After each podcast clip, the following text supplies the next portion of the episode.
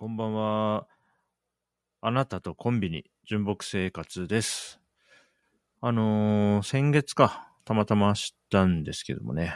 あの、能登半島の奥能登と呼ばれているエリアだと、全国展開しているコンビニエンスストアチェーンでは、ファミリーマートだけが、えー店舗を出してる地域だそうですね、あの辺はね。うん。なんで今回の、あのー震災に関してもね、あの、ファミリーマートさんが、うん、すぐ営業再開して、まあ、あの、被災した方がたくさんいる地域なので、まあ、コンビニエンスストアとして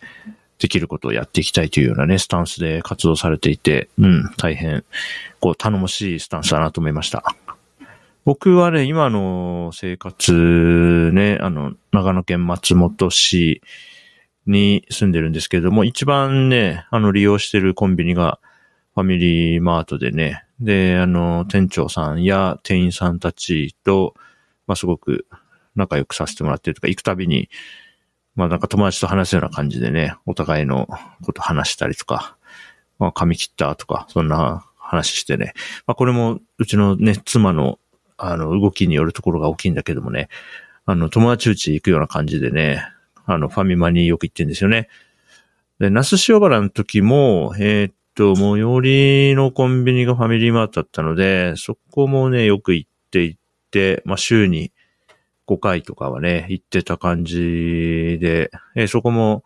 店長や店員さんたちとね、仲良くなって非常に良くしてもらったし、うん、なんかね、あの、引っ越しに際してはね、えーお世話になりましたって言って、こう、プレゼントをね、渡したり、それになんかお返しもらったりとかね、そんな感じやってて、あの、個人的にも、ファミリーマートは結構好きなコンビニなんですよね。なんで、その、ファミリーマートが、はい、あの、今、奥能登の方でも、いろいろ体制作って、はい、頑張ってるっていうね、報道を見て、だか嬉しく思ったりしましたね。はい。もう眠くなってから撮ると、眠たいポッドキャストになるからね、良くないと思いつつ、なんかね、夜に撮りがちなんだよね。朝、朝撮るのもいいか。あれなんだよね。最近いくつかのこの声活系のこのポッドキャストだったり、ね、Vlog だったり、自分の身の回りの友人たちがやってるのを見ると、朝一とかで撮って、えー前日のことを話すっていうスタイルね。それはそれであるよね。それやってみるかな。どっかあの、朝撮って、うん。そっか。なんかね、あれだな、僕そうだ。YouTube で Vlog やってた時も、夜、一日の終わりにその日のことを話すってやってたけど、別に前日のこと話すでもいいんだよな。それ、試してみるか。なんかね、眠い、眠いなと思いながら、ポッドキャスト撮るのね、あんまり良くない気がしてきたわ、今、喋ってて。まあいい、はい、はい、そんな感じです。えーとですね。で、今年ね、あのーなんかどっかで話したな、エピソード、えーこの純木生活のエピソード3で話した2024年の活動テーマってやつね。俺が、えー動かす2024テーマでやって、何を動かすかっていうと、頭、手、体、心、人ってやつね。まあ、詳しくはエピソード3で話したんで、はい、それを聞いてください。で、えっとね、あの、これをやって、で、最近になって、その、毎日書いてるね、 Scrapbox で書いてる日記のテンプレートに、この5つの項目をですね、最初からこうテンプレで文言として入れるようにしてですね、で、毎日日記を書きながら今日は、えー手を動かす時間持ってたかなとか、心をちゃんと動かすような瞬間を持ってたかなとか、そう、日記に組み込むことでね、あの日々、なんか、強烈に突きつけられるようになったんで、まあ、強烈っていうほどじゃないか、日々、まあ、その、無視して忘れて過ごすことはできないぐらいに、こう、突きつけられるようになったので、よりね、意識的に過ごせるようになった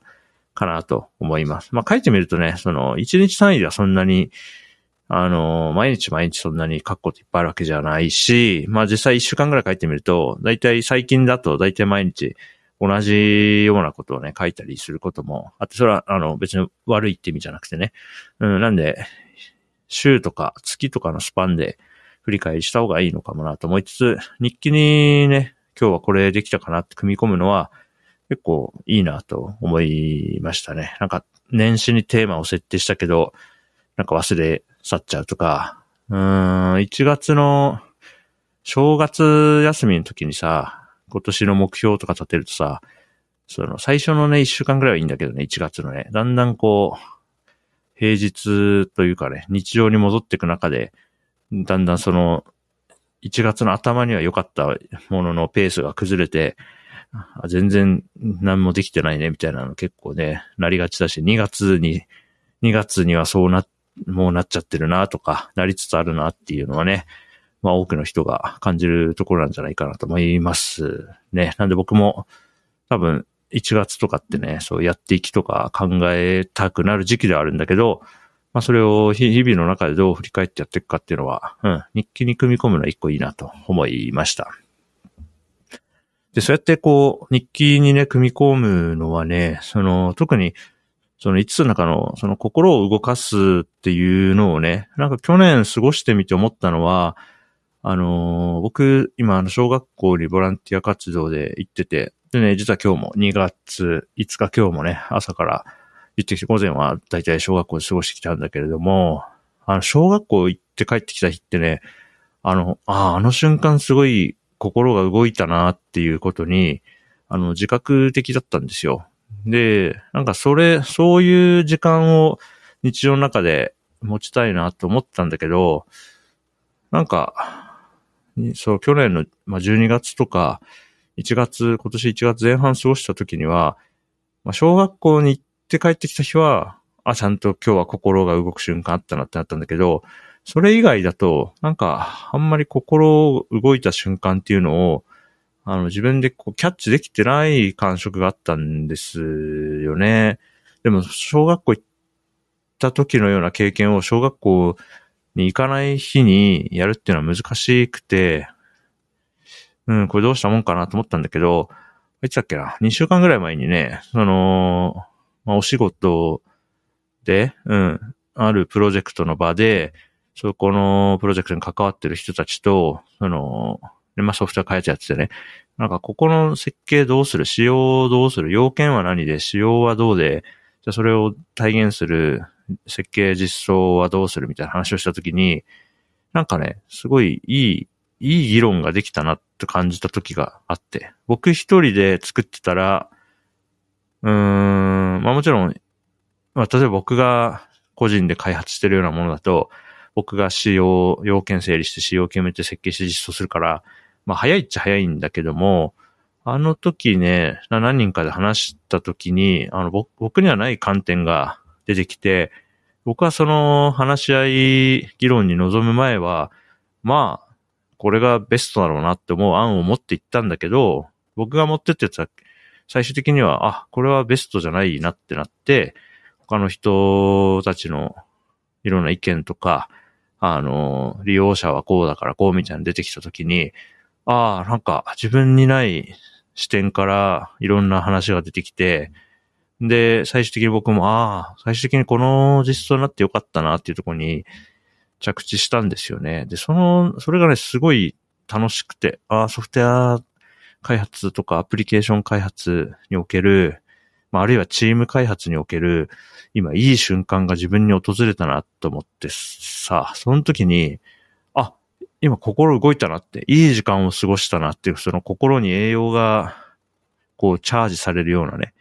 なんか感じがしたんですよね。で、それを思ってから、あ、別に、なんか自分の日常には心動いてる瞬間あるじゃん。ただそれにあんまり意識的じゃなかったんだなって思ったんだよね。気づいたんだよね。ただそれ以降、いやいや、あるある。なんか小学校で児童たちと触れ合ってる時に訪れる刺激っていうのは、自分の一週間の中でもかなり、そこだけ異質なんだよね。その小学校に行ってる時と行ってない時で、全然起こることが違うから、まあその、際立ってキャッチしやすい入力だったってだけで、そうじゃない時間に心が動いてないわけではないなって気づいたんですよ。なんで、ちゃんとそういう、あの、日々ね、僕は割とソフトウェアに触れて過ごしてる時間が長いんだけど、そこにもね、心が動いてる瞬間ってね、あるんだよね。まあ、一個の機能を実装しててさ、ああ、動いたとか、なんかこう、着手した時点では、これ、なんかまあ、最終的にこう動いてほしいっていう挙動は決まったけど、どう実装したら、それがスマートに済むのか全然わかんないなと思いながら、なんとなく着手して、ああでもない、こうでもないって言いながらコード書いてやってったら最終的に、あ、なんか、こう20行ぐらいの条件分岐3つぐらいあって、20行ぐらいの実装になるかなって思ったものが3行の実装で済んだりするときって、まあたまにあってね、毎回そうだったらいいんだけど、なかなかそうはいかないから。でもそういう時ってね、心が動いてるんですよちゃんとね。なんか心が元気になってる瞬間なんですよね。だから、そういう瞬間を、あのー、まあ、今年のテーマの一つに心を動かすっていうのを入れたのと、まあ、小学校での体験で心動いてるなって強烈にわかりやすく感じてる瞬間があったのと、うん。で、日記にね、今日は心動いた瞬間はどれだったっていう説問を設けることで、うん、だんだんそういうのをね、捕まえられるようになってきたんじゃないかなと思って、はい。なんかいい感じですね。このポイントについては、最近の自分、いい感じじゃんって、ちゃんと自分の心の機微を捉えられるように、前よりキャッチする力が上がってる？アンテナが、こう、感度が上がってる感じがしてね、これはいい感じですね。はい。で、そんなこんなでね、今自分は、まあ、去年の今頃は、あのー、無職生活だっつってやっててね、今は、まあ、無職じゃないけど、美食っていうんですかね。あの、無糖、コーヒーでいう、無糖ではないけど微、微糖ぐらいの感じの仕事、ちょっとだけ仕事をしてて、でも自由に使える時間がたっぷりあってっていう暮らしをしていてですね、これがまあ、いいんですよね。去年、無職から美食な生活をやってみて、今自分の日々にすごいご満足している。なんか、なんか強いプレッシャーを感じながら過ごす時間もないし、何かに追われて、例えば、ああれもやんなきゃ、これもやんなきゃつって、A も B も C も D もやんなきゃ、なんかこれ、うまくやんないと、このパズルうまくやんないと、な、なんかが破滅するな、みたいな、そういう風にさ、なることが今ほぼないんですよね。だいぶ余裕を持った暮らしをしているので、その余裕っていうのは時間的な余裕ね。うん。で、まあ、とはいえ、その、正規は立てていかなきゃいけないので、あの、完全無職じゃなくて、美食っていうバランスを今選択しているわけですね。で、まあ、これで、あのね、まあ、明日のご飯を心配するような状態にはなってないんだけれども、じゃあ、この美食ね、今、まあ、例えばこの1月、2月を過ごしてるような労働時間と、その月々の収入、支出みたいなので、まあこれいつまで続けられるんだろうなっていうのはね、結構わかんないんですよね。なんか、うん、なんか大きな病気しないとか、事故にあったりしないとか、急に大きな出費が発生しないという前提であれば、まあ今の暮らしを続けていくことは、まあ、まあ、例えば数年続けていくことは、まあ、できなくないのかなと思うんですけど、いわゆるね、老後に対する蓄えみたいなことを考えるとね、あるいはどっかでね、いやー、わかんない。働けなくなるような、僕が全くこう、労働できないというか、金を、お金を稼ぐ能力を封じられるような状況に陥ることを考えると、まあ、やや心もとないかなと思うので、いや、どうしようねと思ってね。まあ、どうすっかな。2024年はまず美食で続けてみるかな。どっかで、わかんない。2026年とかに、いや、ちょっとやっぱりもうちょっと蓄えを増やした方がいいなとかっていう気持ちになったら、またフルタイムで一生懸命働くっていう選択をするのかもしれないけどもね。今すぐそれをやりたいとあんまり思ってないんだよな。ちょっとしばらく美食をやってみますか。で、この美食のね、生活の中で、うん、十分に心の余裕がある状態で、まあ何かしらのお仕事にちょっと関わってそこで、まあいい会話ができた時には、まあすごい満ち足りた気持ちになるし、で、自由に使える時間がたくさんある中で、あの、小学校のね、ボランティアに関わって、そこでも、すごいね、たくさんのものをもらうんですよね。あと平日にね、出かける、なんかこう行きたい場所がある。最近だと、えー、長野県立美術館とか行ったりしてきたんですけど、はい、大体平日に行くんですよね。水、水というか平日の昼間行くと快適なんで、やっぱりこう人気のなんかとかってね、土日とか、お休みの日、いわゆる暦のお休み、土日祝に行くと、まあ大体混んでる。まあ混んでるって言っても、あの、長野県内ね、そんなに激ゴミする場所ってそんなにないんだけれども、例えば東京都内のなんかとかってなるとさ、やっぱり人気のものは混んでるでしょ。まあそれに比べたら、まあ言うほどじゃないんだけど、それでもやっぱ平日のね、昼間にね、何かこう見に行くとか、体験しに行くって快適なんですよ、とにかく。なんでそれをね、週の中にね、うん、まあ、月火水木金あって、どっか一日でもそういう時間は、まあ、今後、今よりもうちょっと収入増やして稼ぐぞっていう時期を持つにしても、月火水木金のどっか一日ぐらいは、そういう何か、うん、心の栄養をチャージするようなことに